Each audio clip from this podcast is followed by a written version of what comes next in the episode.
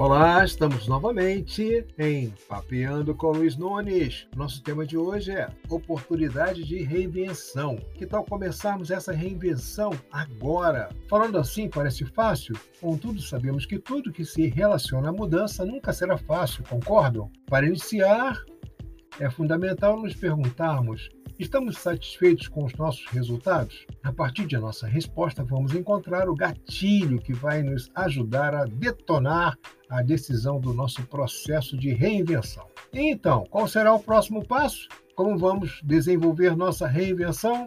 Basta a nossa decisão em mudar? Certamente querer é fundamental. E depois?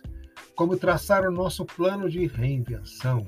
Para isso, será necessário traduzir o efeito, ou melhor, a resposta que obtivemos ao nos perguntarmos sobre nossa satisfação com nossos atuais resultados. Sim, aí por meio da análise da nossa resposta, vamos iniciar o processo de reinvenção.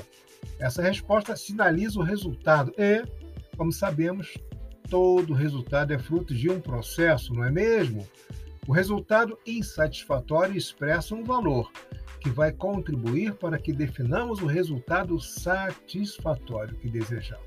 Desta forma, vamos mapear o processo que norteou o resultado insatisfatório, identificar cada fase do processo e, por meio desse rastreamento, entenderemos o que será necessário ser ajustado.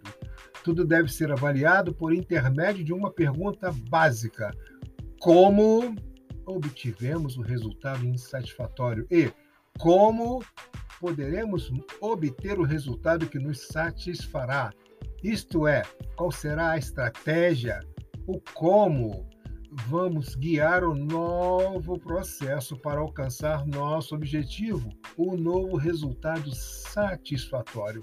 Nos reinventarmos não significa necessariamente nos transformarmos em algo que não somos, no caso em foco, é simplesmente fazer a gestão de nossos objetivos de maneira elaborada, continuamente reavaliada e com a devida correção, de rumo a fim de manter o nosso caminho em nosso alvo, o resultado satisfatório que desejamos. Até o próximo Papiano com Luiz Nunes. Aguardo você!